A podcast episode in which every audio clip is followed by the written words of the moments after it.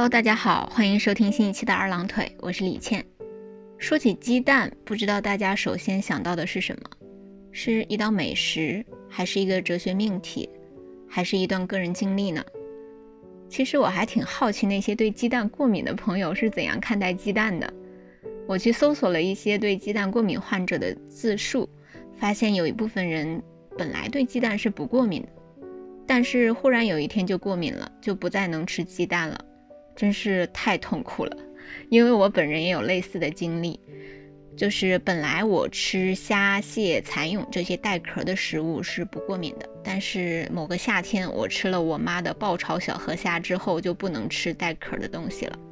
这也是我后来总结出来的，发现自己是吃虾仁也没有问题，但是要带壳吃就会过敏，吃蚕蛹也不行。另外，我们河南还会有一种昆虫，这种昆虫是知了羽化之前的形态，我们叫爬蚱，烤着吃、煎着吃都特别好吃，撒上辣椒粉和孜然粉，那叫一个香。但是我对各种壳过敏之后就吃不了了，馋也没有用，就是很恨自己为什么会过敏呢？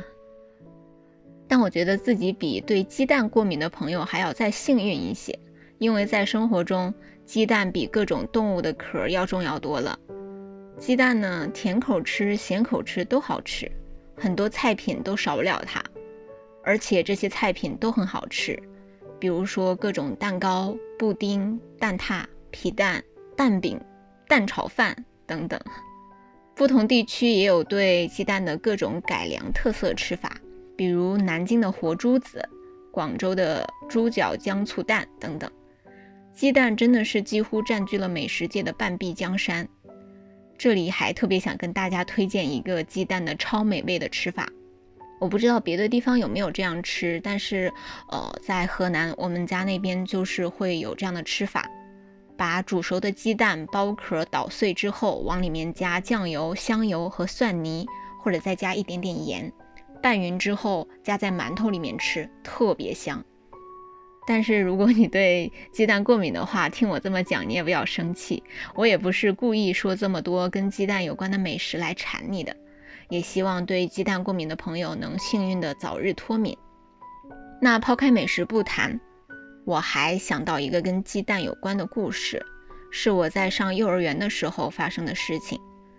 那个时候我爸妈很忙，所以中午放学就让我姥爷接我去姥爷家里吃个午饭。有一天，老师让我们下午上学的时候带一个头顶开小口的鸡蛋壳，因为老师要教我们做不倒翁。姥爷接我回家之后，我就跑到厨房跟我姥姥说：“我要一个头顶开小口的鸡蛋壳。”姥姥很不耐烦，因为她觉得很麻烦，但是我一直要求，她最后也不情愿地给我磕了一个鸡蛋。那天中午，我们就吃了炒菜，还有鸡蛋面汤。鸡蛋面汤不是面条，是面粉和水煮成的面糊糊。这个汤也是因为我需要鸡蛋壳才做的。老爷在喝面汤的时候喝到了鸡蛋壳，就有点不开心，在饭桌上埋怨了几句。我姥爷是不知道我跟姥姥要蛋壳这件事情的，姥姥就在饭桌上辩解，说是我非要头顶开小口的鸡蛋壳，就是轻轻的把鸡蛋较小的那个头磕破。然后小心翼翼地用手把那个磕破的小块的蛋壳抠掉，再把鸡蛋的蛋清和蛋黄从那个小口里甩出来。他说这样的操作没有办法避免有鸡蛋壳掉到锅里。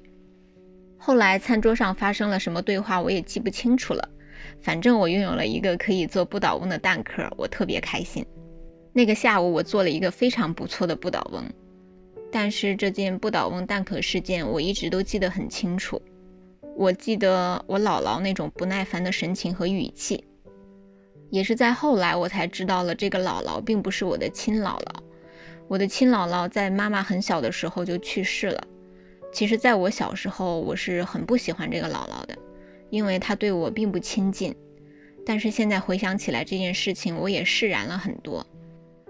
因为随着长大，我也知道了这个姥姥的一些家事，她也实在是有一个不太美满的家庭，而且后来她和我家里发生了一些矛盾，就离开了我的姥爷。我的姥爷也在前几年去世了。随着时间的流逝，这位我曾经的姥姥在我生命中也浓缩成了一个不倒翁蛋壳事件。关于过去的情绪也都被冲淡的难以分辨了。但无论如何，我还是很感谢他，让幼儿园的我拥有了一个不倒翁蛋壳。说起鸡蛋壳呢，我还想到我小时候看的一部电影，是《天下无贼》。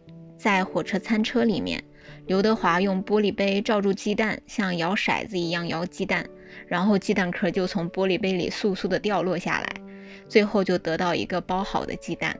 那葛优呢就更厉害了，他用大拇指和中指捏住鸡蛋的两头，捏着鸡蛋在桌板上那么一滑，让鸡蛋在手指之间快速的滚动起来。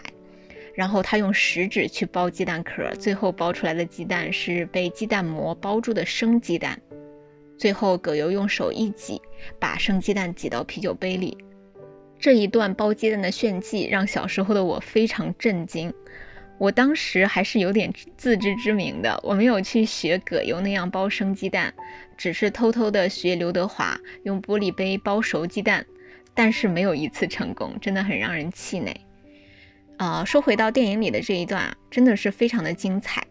他们轮番表演剥鸡蛋，就是向对方展示自己的手段嘛，因为他们是做小偷的人，靠的就是手上的功夫。这样一段炫技包鸡蛋，一下子就把他们俩的专业实力展现出来了，胜过千言万语，真的很高超。说起来，今天为什么会聊鸡蛋这个话题呢？其实是两周前，大雅的家里加入了新的成员，是两只刚刚孵化出来的小鸡，一只是黄色的毛，看起来暖暖的，非常可爱；另外一只是棕黑色的毛，看起来像猫头鹰，非常酷。他们两只刚到大雅家的那几天，广州的天气是很冷的，所以他们两只经常贴在一起。所以我们给他俩取名字，一只叫贝贝，一只叫战战，然后他们两个凑在一起就是贴贴了嘛。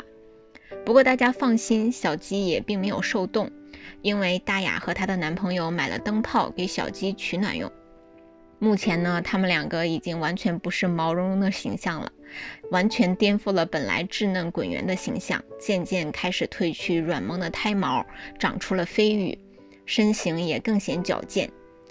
小鸡的成长真的是非常迅速，短短的两周就可以完全换一个模样。这样的成长速度让我联想到之前做过的绿豆发芽实验，喝饱水的绿豆在合适的温度条件下，一夜之间就能长出又长又脆嫩的白白的芽。但是看小鸡的成长的感受和看绿豆一夜发芽的感受还是很不一样。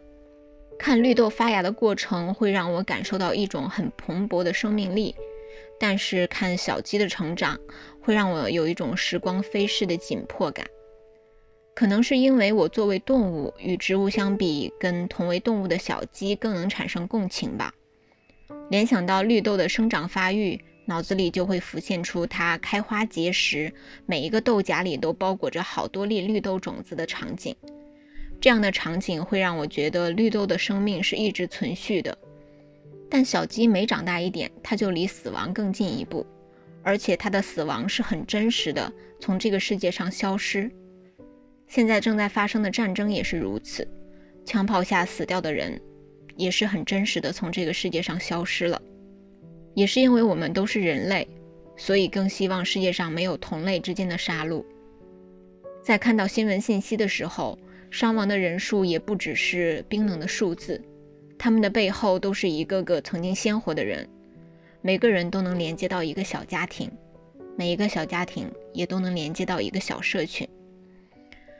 我最近脑袋有点乱糟糟的，也记不太清楚是在哪一个播客里面听到了一个小故事。是说，在战场上，士兵们都在争取杀掉更多的敌人。有一个士兵端着枪，打算打死一个敌人的时候，发现这个敌人正在撒尿，他忽然就下不去手了，因为他这个时候才意识到，他用枪指着的这个敌人也是一个人，拥有人的日常生活需求，和他一样需要吃喝拉撒。所以，大家在看待一件事情的时候，如果只相信世界呈现给我们的理由和说法，那我们就会被它牵制，丧失自己的理智。我更希望每个人都能独立思考，用人的眼光去探索和感知。其实关于国与国之间的关系，我是没有发言权的。但是我觉得，如果把目光投射到自然中去，也能获得很多启发。自然有一个很有魅力的地方，就是生物间的相互制衡和相互帮助。在这里，我想跟大家分享一个与自然有关的现象，就是在《绿色星球》这个纪录片中，第一集《雨林天地》里讲到的年菌、切叶蚁和树。年菌生长在土壤的缝隙中。但是它的食物却是离它很遥远的树叶。为了获得食物呢，年菌就长出小蘑菇，引诱一种蚂蚁前来进食。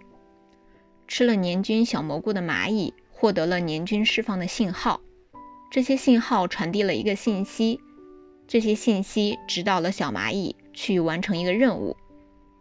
当然，这些小蚂蚁也是有自己的技能的，就是切割树叶，所以大家都叫它们切叶蚁。它们收到年菌的信号，就会去特定的树上为年菌切割树叶，带回年菌的老巢。这样一来，年菌吃到了想吃的树叶，小蚂蚁也吃到了好吃的蘑菇，看起来非常和谐。但是这里就出现了一个新角色，就是树。